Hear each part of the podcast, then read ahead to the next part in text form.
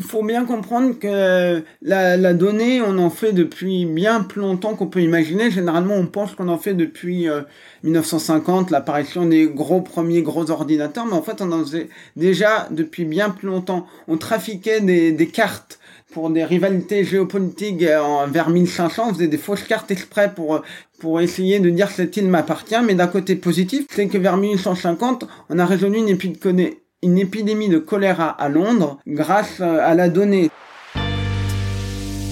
Bonjour à tous, je suis Victor et je suis data évangéliste. Je suis le podcast des métiers méconnus et insolites et des personnalités inspirantes.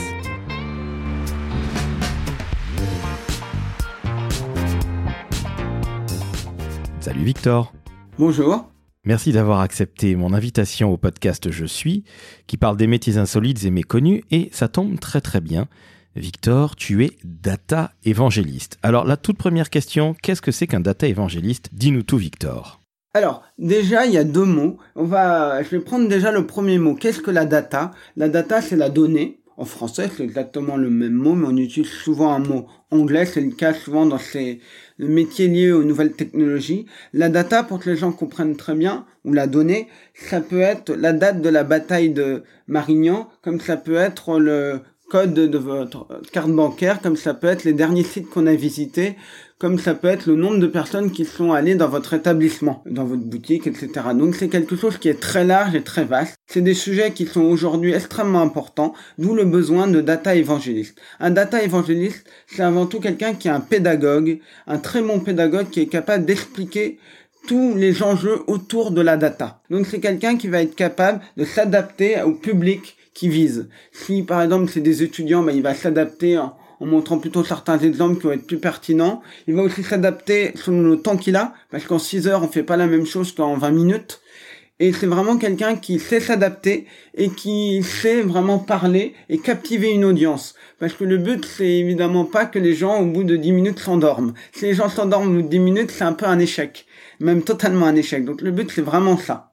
Entendu. Alors, merci pour cette définition extrêmement claire et très pédagogue justement. Comment tu es arrivé à ça Victor? Parce que on ne devient pas data évangéliste du jour au lendemain, j'imagine que tu baignes dans tout ce qui est métier informatique, digital et forcément data ou données en français?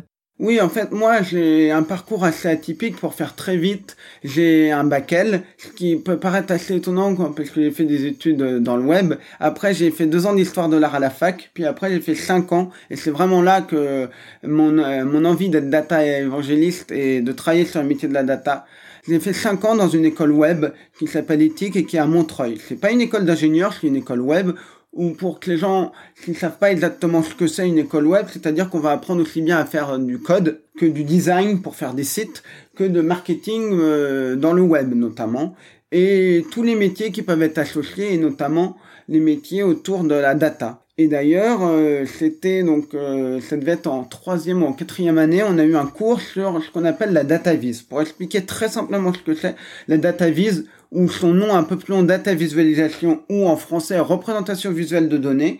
Le but de la représentation visuelle de données, donc c'est là pour améliorer la compréhension ou simplifier la compréhension de, quelque chose qui peut être complexe grâce à la visualisation. Et donc j'ai eu des cours et ça a été un peu un déclic parce que j'ai toujours été quelqu'un qui a beaucoup aimé tout ce qui touche au design, touche, touche à l'image. Pour que les gens comprennent un peu, mon père est graphiste. Mon père est un grand nom du graphisme français et j'ai pu et j'ai eu la chance de le voir quand il était encore euh, en activité d'aller dans son agence et de voir comment il travaillait des affiches, des logos. Et j'ai voir tout ce parcours et puis à la maison, on avait énormément de livres d'art puisqu'il était spécialisé dans le dans tout ce qui était culturel et ça m'a énormément nourri et c'est quelque chose qui pour moi a été essentiel et m'a permis vraiment de bah de aller petit à petit vers euh, les questions d'image et donc de data puisque spécifiquement ce qui au départ m'a beaucoup plu c'était la data vise donc la représentation visuelle donc qui est très graphique et donc qui revient aussi au métier de, de graphisme. Et c'est comme ça que je m'y suis intéressé. Et à la fin de mes études, on m'a proposé de faire une conférence euh, et j'ai dit, bah, je vais en faire une sur la data vise. Et c'est comme ça que tout est parti, que, parce que petit à petit, j'en ai fait une, après une deuxième, une troisième, et ainsi de suite. Et, j'ai commencé à, à grossir, à grandir, et des gens me contactaient pour en faire. Et c'est comme ça que petit à petit, le, la petite chose est devenue de plus en plus grande. Ok, alors c'est passionnant parce que finalement, tu es un littéraire, comme tu le dis. Hmm. Tu fais une école web, tu as un papa qui est dans les arts graphiques. On te demande de faire un petit peu de conférences, tu en fais une, deux, et puis aujourd'hui tu en fais beaucoup, et plutôt sur la data visualisation. Alors ça, c'est l'aspect graphique. Mais je reviens sur le data évangéliste. Auprès de qui tu t'adresses? Tu nous as dit tout à l'heure que tu t'adaptais à tes publics, mais aujourd'hui tu fais ça dans une entreprise, pour une entreprise, ou est-ce que tu donnes des conférences? Est-ce que tu donnes ça à des gens qui s'y intéressent, qui sont peut-être des retraités ou des gens beaucoup plus jeunes? Euh, Je serais curieux de savoir euh, ce que tu fais au quotidien en tant que data évangéliste, justement. Euh, de manière juste pour que les gens comprennent bien, un data évangéliste peut s'adresser à vraiment tout type de, personnes. Ça peut aller aussi bien du néophyte que de, l'expert. Donc c'est vraiment important de comprendre que c'est pas un truc qui est spécifiquement là uniquement pour les entreprises ou uniquement pour les étudiants. Mais moi, à mon titre personnel, bah, au départ, j'ai commencé dans les écoles, donc, donc j'ai fait beaucoup d'écoles, d'écoles d'art et d'écoles web. À partir du moment où on fait une, école, bah, il y a d'autres écoles qui commencent à être intéressées parce qu'elles sont dans le même groupe, parce qu'on peut aussi démarcher des écoles et, elles voient que vous avez déjà fait euh, deux ou trois conférences déjà dans des écoles, ils disent ah ok, ça m'intéresse moi aussi, je veux avoir ça. Donc c'était vraiment ça. Après j'ai eu quelques entreprises, mais c'était plutôt rare. Et il y a aussi un autre moyen, c'est avec des néophytes. C'est-à-dire que j'ai fait ça euh, pour des associations sur euh, Internet. Internet, donc euh, des lives YouTube, des lives sur Twitch, qui est une plateforme, pour ceux qui connaîtraient pas, où on peut se filmer en live. C'était au départ principalement pour jouer à des jeux vidéo en direct, donc mais j'utilise aussi cette plateforme pour faire des conférences là-dessus. Et donc c'est vraiment principalement ça. Donc ça va des néophytes aux, aux étudiants actuellement. Quels sont les enjeux de la data? Tu disais tout à l'heure que c'était aussi bien 1515 Marignan qu'un code de carte bleue que les visites qu'il y avait dans une entreprise ou dans une boutique. C'est l'exemple que tu reprenais. Quels sont, s'il te plaît, les enjeux de cette fameuse donnée, de cette fameuse data? Est-ce que tu peux nous expliquer un petit peu le panégyrique de tout ça, évidemment rapidement, mais qu'on comprenne bien ce dont il s'agit. Bien sûr.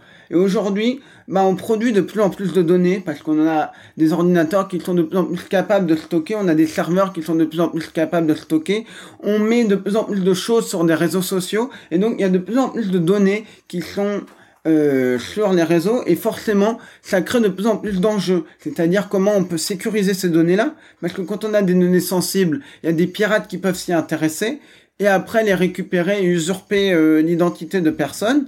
Ça peut être aussi les questions, d'autres questions bah, de ces données, comment on les stocke aussi. Parce qu'à un moment il y a beaucoup de données, comment on les trie si par exemple on veut faire de la data vise ou on veut donner sens parfois à ces données, quand on a un milliard de données et qu'on veut donner sens, c'est-à-dire euh, dire bah je veux savoir qu'est-ce que pensent mes utilisateurs et je vais essayer de déduire ça de tout ce que les gens ont posté sur mon site. À partir de là, bah je peux essayer de faire du tri, voir comment le sens que je peux donner à ces données-là.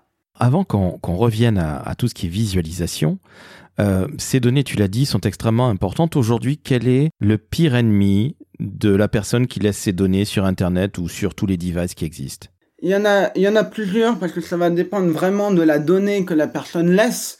Mais en fait, ça peut être du piratage, ça peut être de l'usurpation d'identité, ça peut être euh, parfois des comptes qui peuvent se faire fermer parce que ça, certaines personnes vont laisser de la donnée sur des comptes et pas se rendre compte qu'en fait, euh, euh, il y, a, y a quelque chose qui a pris le pouvoir sur leur compte. Un exemple très simple, il y a des jeux, par exemple, les gens jouent à des jeux, ils laissent énormément de données sur ces comptes-là, et après ces comptes-là ont, ont des autorisations pour faire plein d'actions sur les comptes, notamment sur Twitter, certaines applications peuvent avoir le droit de faire à votre place, lire des messages, envoyer des messages, et vous devenez une sorte de robot à, bah, à force d'avoir laissé vos datas, vous laissez une sorte de robot puisque l'appli va, va prendre votre compte et envoyer plein de messages et vous allez voir votre compte fermé parce que euh, Twitter va dire ah bah non vous êtes un robot vous respectez pas les règles alors que vous êtes fait avoir. Après dans le piratage c'est une usurpation d'identité. Il y a énormément de de failles ou de ou parfois des fuites plus précisément de données, de bases de données. Vous allez avoir énormément d'infos et les pirates vont s'en servir pour soit ils vont les s'en servir eux-mêmes ou soit ils vont les revendre. Et le but ça va être soit au mieux de vous cibler pour faire de la pub, donc ça peut être sur le téléphone, puisqu'il y a un numéro de téléphone, ils savent que vous avez 25 ans et donc vous pouvez être intéressé par telle offre qui est dédiée aux 25 ans. Au pire, ça peut être l'usurpation d'identité, ou, ou s'il y a votre carte d'identité qui traîne, bah ils vont pouvoir la récupérer, se créer des faux comptes. Et là, quand on parle de comptes, c'est pas euh, en virtuel sur Internet, ça va être des comptes bancaires, des comptes euh, dans des entreprises. Et c'est vous qui, après, allez recevoir euh, les, les, dettes ou les créances en vous disant, attention, vous n'avez pas payé ça, vous nous devez ça. Et donc, c'est quelque chose qui peut parfois faire peur. Mais faut toujours faire attention. Moi, ce que je dis dans mes conférences, quand il y a quelque chose où on laisse ses datas, faut réfléchir qui c'est qui est la personne à qui je donne mes datas ou l'entreprise à qui je donne mes datas, quelles sont les règles, parce que souvent il y a des règles, l'entreprise va dicter des règles, dire vos données, bah, je les garde que 15 jours, et après, faut se douter que même s'ils disent je les garde 15 jours, est-ce que c'est la vérité? On a vu que Facebook ou Twitter ou ces grandes entreprises disent oui, vos données ont fait ci et ça, et en réalité, c'est pas ce qu'ils font. Alors justement, tu mets le doigt sur les GAFA, j'allais y venir. Euh, tu sais bien que l'Europe, la France et les États-Unis n'ont pas du tout les mêmes règles juridiques quant à la donnée. Aujourd'hui, tu viens de nous parler d'horribles cas où vous pouvez devenir un robot à votre insu, on peut ouvrir des comptes à votre insu et se retrouver avec des dettes, bref, des très très très très gros ennuis. Qu'est-ce qu'on peut faire aujourd'hui pour qu'on n'ait plus tous ces problèmes de données? Parce que j'ai l'impression que nous sommes finalement bien plus prisonniers qu'il n'y paraît de nos données, et ça à notre insu. En fait, oui, comme on le dit, on est très prisonnier. Si on analysait les, auditeurs, on leur demandait combien de temps ils utilisent les GAFA par jour sur, euh, sur le temps qu'ils passent sur Internet, ce serait un temps très très majoritaire. Donc on est très dépendant et d'ailleurs, ces entreprises ont tout fait pour qu'on soit dépendant d'eux, qu'on veuille obligatoirement les utiliser. C'est ça le but, c'est d'être absolument indispensable. La première chose qu'il faudrait faire, et je sais qu'elle est très difficile, mais je la dis quand même, ce serait de trouver des alternatives. Il y a toujours des alternatives qui existent, qui peuvent être libres et gratuites. Par exemple, euh, au lieu d'utiliser des outils comme Microsoft Word, Microsoft Excel, bon, on peut utiliser LibreOffice, OpenOffice, des choses comme ça. Après, si on veut se prémunir, bah, c'est utiliser le moins possible ces genres de GAFA, euh, mettre le moins d'informations possible. Moi, sur Facebook, je mets aucune photo de moi, quasiment aucune photo de moi, aucune info, mais je sais quand même que Facebook en sait déjà trop sur moi. J'évite d'utiliser un maximum de, ces choses-là. Et une autre chose, je vais pas jouer au dernier jeu tendance, en dernière mode. Récemment, il y a un truc qui s'appelait Toonme qui vous transformez votre visage en Toon et j'avais pas envie que ma photo se retrouve une énième fois sur un énième site. Elle est suffisamment ma photo déjà sur internet, même si elle est très peu, mais j'ai pas besoin d'aller multiplier. Et il y a aussi une deuxième chose, c'est de faire de la pédagogie. C'est d'aller expliquer aux gens bah, quels sont les enjeux de ces données, quels sont ces enjeux de ces sites-là. À partir du moment où on a de plus en plus de citoyens conscients, bah, les, ces réseaux sociaux, ils vont changer si ils vont changer parce que ils vont voir que les gens vont dire on n'est pas content, on veut que vous améliorez la notre gestion de la donnée. Tant qu'il y a personne qui est là pour gueuler et pour dire c'est plus possible ou qu'il y a des pétitions, bah ils vont continuer euh, tranquillement ce qu'ils font, puisqu'ils se disent bah je vais continuer. Faudra euh, rappeler une évidence. Plus vous leur donnez de data, plus ils vont pouvoir vous cibler et plus ils vont pouvoir gagner d'argent. Donc c'est le nerf de la guerre pour mais si on a il y a des pétitions s'il y a des pays des hommes politiques des qui commencent à dire attention, euh, c'est plus possible, c'est plus acceptable, même si parfois c'est très difficile parce que ces GAFA, même chacun est parfois plus puissant que certains États. Et peut euh, Amazon ou, Google ou Facebook, si on, prend en Europe une, une, loi qui a pour but de limiter leur homogénéité et limiter bah, tous ces problèmes-là, bah, ils peuvent très simplement répondre en en vous punissant, en empêchant les, je sais pas, les journaux d'apparaître dans Google News. J'ai dit, hop, il y aura plus de journaux et tout s'effondre pour eux. Donc on est malheureusement même encore plus prisonniers, même les politiques parfois qui voudraient agir se disent, oui, mais ça va pénaliser énormément de gens justement, j'allais rebondir sur ce que tu dis à l'instant même. Nos politiques essayent en France particulièrement de contrer un petit peu tous ces GAFA, euh, les attaques sur Google, etc., etc., et Facebook. Il y a eu des scandales aux États-Unis par rapport à Facebook, avec des fake news et ce genre de choses-là. Mais entre toi et moi, Victor, ça n'a pas avancé d'un iota. Non, malheureusement, non. C'est je dirais que ça, a avancé d'un micro-nième de pas, puisqu'on a eu, on a eu des, des scandales, donc euh, euh Cambridge Analytica, toutes ces choses-là, qui, ont, pour faire très très simple, en gros, les réseaux sociaux ont été utilisés et détournés pour aider l'élection de Trump. Évidemment, c'est une très grande simplification de la chose, mais c'est pour que les gens sachent s'ils n'ont pas entendu parler de ça. Mais on a énormément de scandales. Les, ces réseaux sociaux ont pris malgré tout des dispositions qui sont plus ou moins, euh, pour certains, un peu bidons, euh, juste pour faire croire qu'ils veulent euh, dire regardez, on est attentif, mais on arrive, j'ai envie de dire que malgré tout, c'est déjà le début de quelque chose. Il faut bien qu'on commence quelque part, même si c'est insignifiant, même si ça bouge pas beaucoup. Moi, je me dis que c'est déjà ça, c'est très peu. Et c'est plutôt rassurant de voir que les gens, bah, on en parle de Cambridge Analytica, de toutes ces choses-là. Ça fait la une des journaux, ça fait la, il y a eu dans des grandes émissions euh, populaires ou de talk show, on va inviter les, les gens qui sont, qui ont parlé de Cambridge Analytica à des heures de grande écoute. Donc c'est déjà ça. On a déjà gagné ça. Peut-être qu'il y a quelques années, ça aurait pas été le cas. Peut-être qu'il y a, on va dire peut-être euh, 6-7 ans, il y aurait eu un scandale comme ça, on n'en aurait pas parlé parce que les gens se seraient dit oui, ça ne nous concerne pas, euh, on comprend rien. Mais là, on commence déjà à voir ça, qui est le début d'un tout petit quelque chose. Ce qui est déjà évidemment mieux que rien. Alors c'est vrai que là, Victor, on vient de parler depuis quelques minutes du côté négatif. Il faut se méfier évidemment des datas qu'on laisse, mais soyons positifs. Oui. Qu'est-ce que ça a apporté au monde, toutes ces données que nous avons? Faut bien comprendre que la, la, donnée, on en fait depuis bien plus longtemps qu'on peut imaginer. Généralement, on pense qu'on en fait depuis euh, les années, euh, on va dire, allez, 1950, l'apparition des gros premiers gros ordinateurs. Mais en fait, on en faisait déjà depuis bien plus longtemps. On trafiquait des, des cartes pour des rivalités géopolitiques en, vers 1500, on faisait des fausses cartes exprès pour pour essayer de dire cette île m'appartient, mais d'un côté positif, puisqu'on parle vraiment aussi du positif, c'est que vers 1850, on a résolu une épidémie une épidémie de choléra à Londres grâce à la donnée. C'est un certain Jon Snow qui n'a aucun rapport avec le personnage de Game of Thrones, qui a, qui est un médecin à Londres, qui a, euh, il y avait une épidémie de choléra et en plaçant des points sur une carte, a réussi à comprendre d'où venait l'épidémie et que et ça venait d'une pompe qui était à Broad Street et grâce à ça, c'est l'un des premiers très grands exemples où, grâce à la data, grâce à la visualisation de la data, on a réussi à faire quelque chose d'extrêmement positif. Entendu. Bah, écoute, merci de remonter un petit peu la cote de la data, si je puis dire, parce que c'est vrai qu'on en parlait de manière négative. on parle de visualisation. Tu parlais à l'instant même de la carte avec ce médecin euh, qui avait euh, enrayé, euh, enfin en tout cas permis de comprendre d'où venait une, épidémie de choléra. La data vise, pour moi, c'est, si je schématise, une sorte de gros fichier Excel qu'on a transformé en camembert. Est-ce que c'est ça ou évidemment est-ce que je simplifie? C'est une euh, simplification pour moi, c'est la data vise la plus basique possible.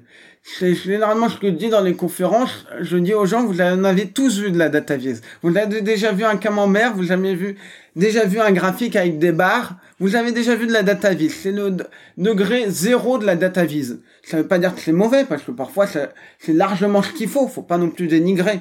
On n'a pas besoin parfois de faire compliqué, il suffit parfois de faire très simple et ça marche très bien. Mais oui, c'est le degré zéro, mais c'est un bon exemple. Et c'est une bonne compréhension.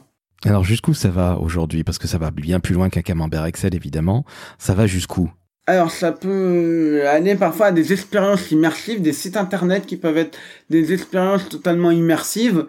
Euh, l'un des exemples que j'aime bien citer, qui est un projet que je trouve absolument euh, dément et qui est et donc c'est la ville d'Amsterdam. À un moment, ils ont creusé pour euh, faire un, je crois que c'était un, une nouvelle ligne de métro ou, ou allonger une ligne de métro. Et ils ont récolté tous les objets qu'ils ont trouvés en creusant. C'est-à-dire, ça allait aussi bien de, du truc trouvé qui datait de la préhistoire que le, la personne qui a oublié son, son passe de métro en 2005. Et ils ont récolté tous ces objets et ils en ont fait un site où les gens peuvent aller chercher objet par objet, donc les classer par type d'objet, les classer par date, et c'est très immersif, au point qu'il y a même un côté ludique pour les enfants où ils peuvent prendre des objets et avec faire euh, des choses avec. Ça veut dire ils peuvent prendre des, des objets, hop, faire un petit personnage avec.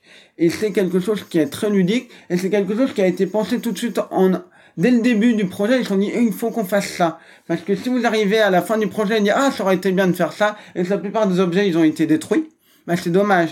Et là, c'est quelque chose qui est beaucoup plus ludique. Parce que si vous faites un article sur tout ce qui a été trouvé comme objet, les gens vont pas forcément le lire. Ils vont, on va juste vous sortir deux, trois trucs rigolos qui ont été retrouvés. Mais après, les gens, euh, si c'est un article très long, les gens ne liront pas. Tandis que sur ce site, ils vont peut-être passer plusieurs minutes, plusieurs dizaines de minutes, voire peut-être même des heures à aller regarder tous les objets. Donc on a quelque chose de beaucoup plus puissant. Et comme j'ai une, image vaut mille mots. Et c'est vraiment ça le, truc là. on arrive à avoir des choses. Un autre exemple que j'aime bien aussi citer, qui a, c'est un site qui montre c'est souvent les grands classiques qu'on montre dans les documentaires ou ces choses-là. On compare quand on a des choses énormes, on compare à des terrains de football ou à des choses comme ça. Et ben là, on dit si la Lune faisait un pixel et on montre l'univers, on peut scroller dans l'univers pour voir. on se rend compte de l'immensité entre Mars et Jupiter, puisque je crois qu'il faut au moins euh, pour scroller, quand on scrolle à toute vitesse, il faut au moins 3 trois minutes pour y arriver, 3-4 minutes pour y arriver. Et donc ça montre bien l'immensité de l'univers qui peut paraître totalement abstrait. Et là, quand vous avez scrollé, trois minutes, vous dites, ah oui, en effet, il y a quelque chose d'assez immense là-dedans. Et c'est des projets tout simples. C'est pas, fois on part d'une idée tout simple, on arrive à faire quelque chose d'extrêmement immersif et qui a un effet aussi waouh, mais pas juste un effet waouh pour un effet waouh, qui est là vraiment pour qu'on apprenne quelque chose ou qu'on comprenne quelque chose. Entendu, merci beaucoup Victor. Alors je vois que tu es absolument passionné, mais je vais te poser une question extrêmement basique, puis on en conclura par la suite. Comment est-ce qu'on devient data évangéliste? Alors, est-ce qu'il y a des études qu'on doit suivre, un cursus qu'on doit suivre? Je dis ça pour nos plus jeunes ou nos moins jeunes qui veulent se reconvertir. Ah, il n'y a pas vraiment un parcours précis. Il y a des... Maintenant, on commence à avoir de plus en plus, même si ça reste un petit peu relatif, il y a encore des... Y a des formations maintenant qui se créent spécialisées dans la data.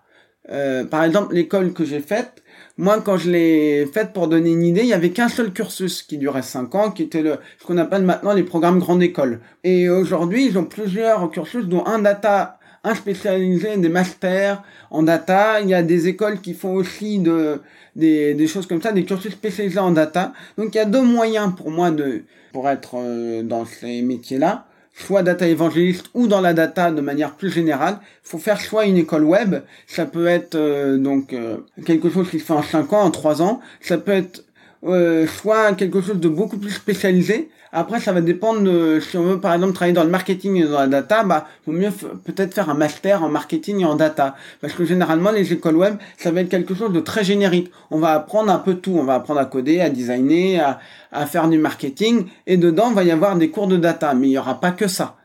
Tandis que dans une formation de, comment on dit, de master data, ça va être plus être centré sur la data, les enjeux de la data lié par exemple au marketing, lié au design, etc. Et il y en a de plus en plus des formations comme ça, parce qu'aujourd'hui, il y a de plus en plus de demandes, les entreprises ont de plus en plus besoin de gens qui s'y connaissent en data, qui soient capables de, de pouvoir expliquer les tenants et les aboutissants de la data, qui puissent faire de la pédagogie face aux clients, qui ne sont pas forcément euh, sensibles toujours à la data, les rassurer, et tout ça, et, et c'est vraiment ces deux voies qui, pour moi, peuvent être faites. Après, on peut aussi euh, faire une école d'ingénieur aussi qui peut parfois mener au, au, côté, au côté data. Entendu, merci beaucoup. Alors c'est sur ces précieux conseils que nous allons nous quitter, Victor. Je dois t'avouer que tu parles magnifiquement bien de ces métiers autour de la data sans être un relou de geek. Je tiens à le dire. Alors, je n'ai rien contre les geeks. J'en ai évidemment dans mon agence. Et puis, je le suis moi-même quelque peu. Mais très objectivement, tu en parles magnifiquement bien. On pourrait t'écouter pendant des heures. Ah, Et je ne suis donc guère étonné que tu sois un conférencier aguerri autour de ces métiers-là. Merci encore à toi, Victor. C'était génial. Merci à toi.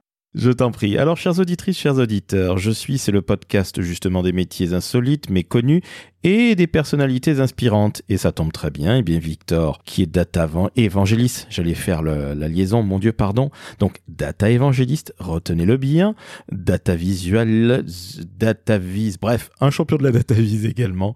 Eh bien, vous avez entendu avec Victor quelqu'un qui était passionné, qui était passionnant et qui, quelque part, nous montre qu'il ne faut pas se méfier de la data, mais il vaut mieux essayer tout simplement de la maîtriser. Alors si vous avez apprécié, vous mettez 5 étoiles sur Apple Podcast pour qu'il y ait d'autres personnalités ultra inspirantes comme notre ami Victor. Encore une fois, cher Victor, je te remercie. Merci beaucoup.